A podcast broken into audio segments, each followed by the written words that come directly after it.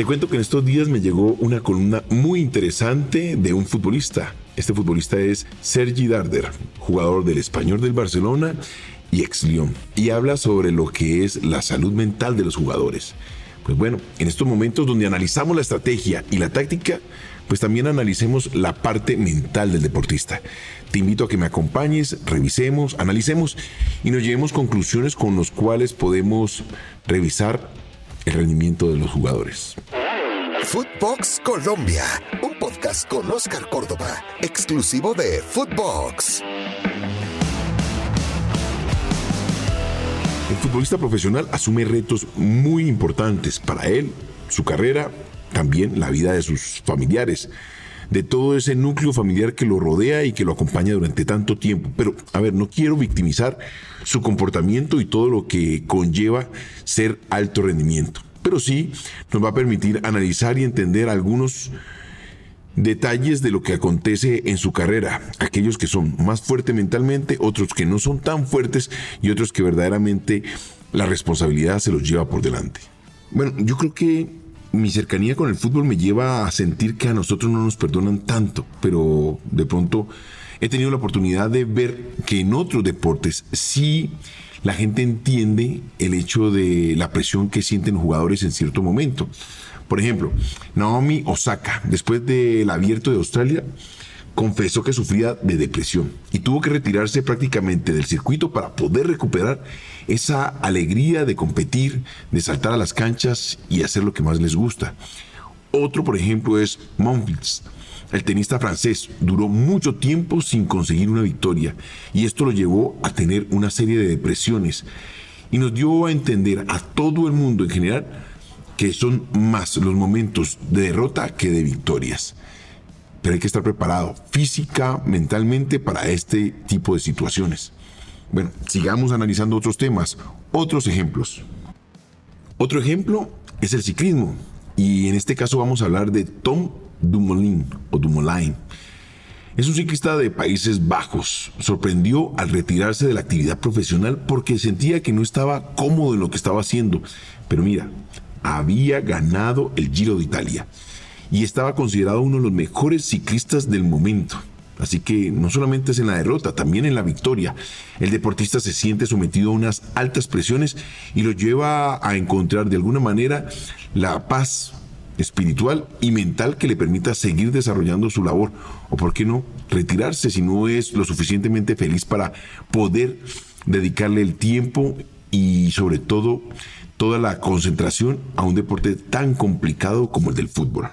Podemos hablar de algunos futbolistas colombianos que se han tenido que sobreponer a situaciones complicadas, llámese lesiones, llámese bajos rendimientos, llámese peleas con los clubes. Hoy que estamos de moda hablando de vetos que existen entre algunos directivos como un pacto de caballeros donde les permite de alguna manera dejar de lado a algunos profesionales y no permitirles generar ingresos por parte de su carrera. Pero bueno, ese es otro tema que tocaremos más adelante. En este caso estamos hablando es de lesiones.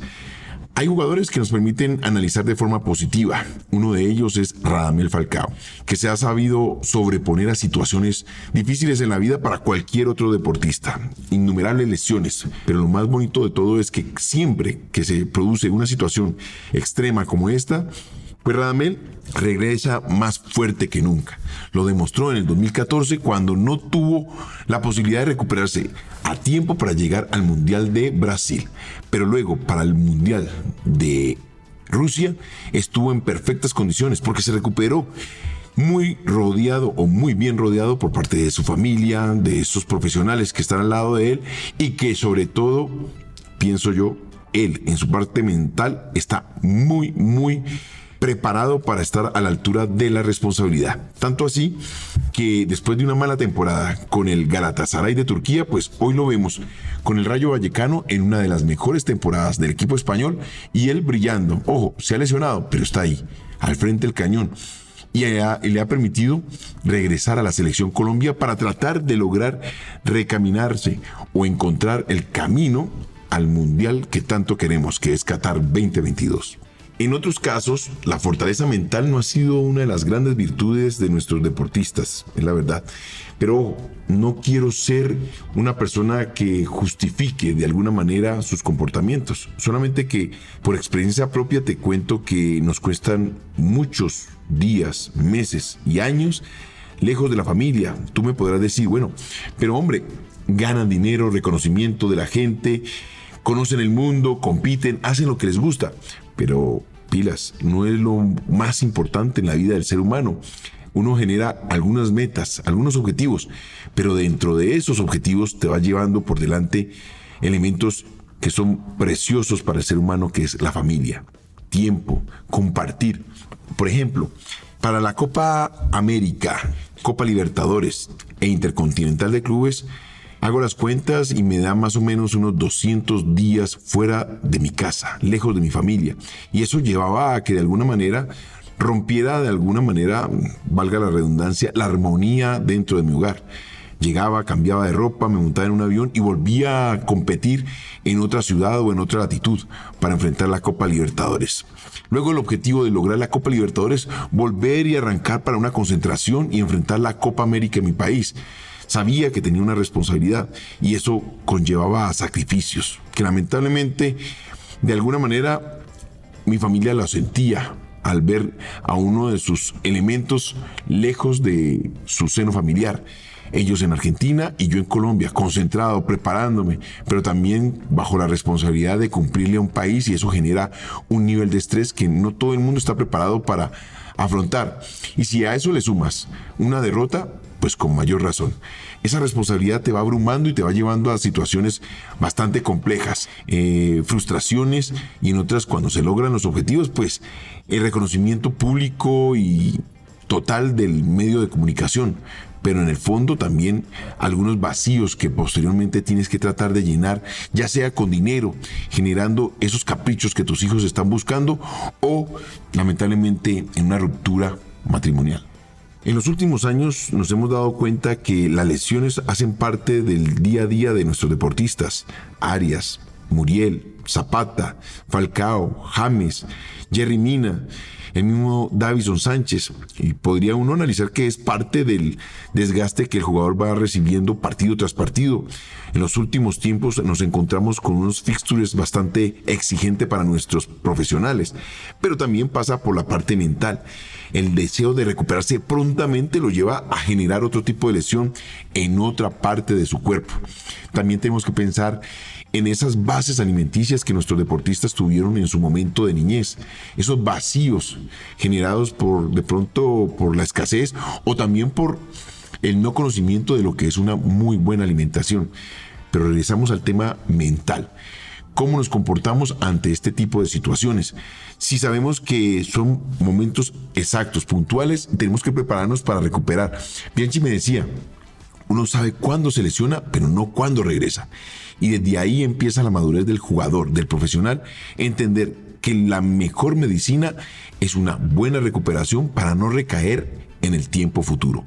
Lamentablemente, la velocidad con la cual enfrentamos cada uno de los compromisos nos lleva a recuperarnos más rápidamente y de ahí la cantidad de errores que cometemos para poder lograr ese objetivo. La recuperación pronta y que en ocasiones se da sin la satisfacción necesaria para poder seguir compitiendo. Y por último te voy a tocar un tema que para mí ha sido de los más complejos y es el día después, cuando te retiras, cuando no estás en la mira de los periodistas, de la televisión, de los medios escritos o de radio, cuando ya los reflectores no están sobre tu rostro. Ese día es complejo. Nos prepararon para el día a día, para el entrenamiento, para montarnos en un avión volar y competir, dormir, volver a comer, entrenarnos y volver a competir, desplazarnos a otro continente, enfrentar la responsabilidad de la selección, ganar, perder y volver a levantarte para el próximo partido. Pero el día después, cuando ya nadie te llama para el entrenamiento, cuando no pasa tu compañero para reírte, para conversar y para ir a buscar ese momento donde uno se encuentra en lo que verdaderamente le gusta, pues es más complejo la depresión, la tristeza, De pronto, la preocupación porque no nos prepararon para ese día después. Nos prepararon, como te dije, para la competencia permanente.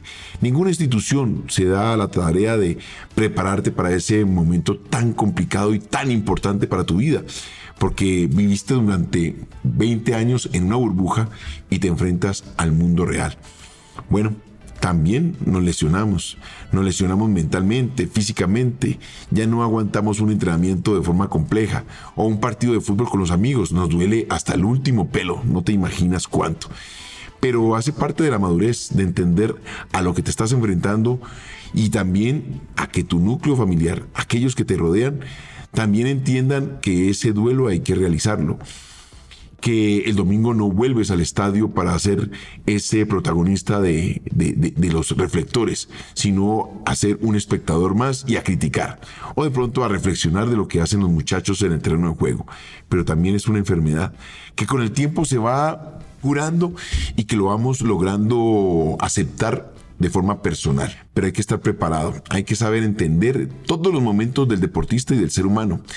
Esta es una de las anécdotas que te quería contar. Tuve la oportunidad de entender que mi carrera futbolística estaba llegando a su final y me empecé a preparar cinco años antes de ese momento. Eso me permitió entender que habían cosas igual de importantes que el fútbol, como lo era mi familia. Increíble, ¿no? Tenían que pasar 15 años para darme cuenta que mi familia era tan pero tan importante como mi carrera.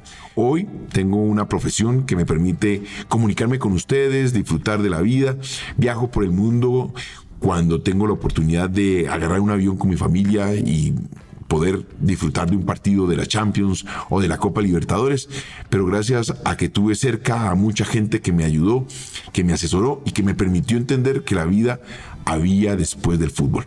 Bueno, espero que te haya gustado este podcast donde doy un recorrido de pronto en desorden porque soy así muy natural en momentos de expresarme ante el micrófono, pero para que entiendas más o menos a lo que nos enfrentamos nosotros los futbolistas profesionales, los seres humanos, como tú, como todos aquellos que de alguna manera disfrutamos de este momento de tranquilidad.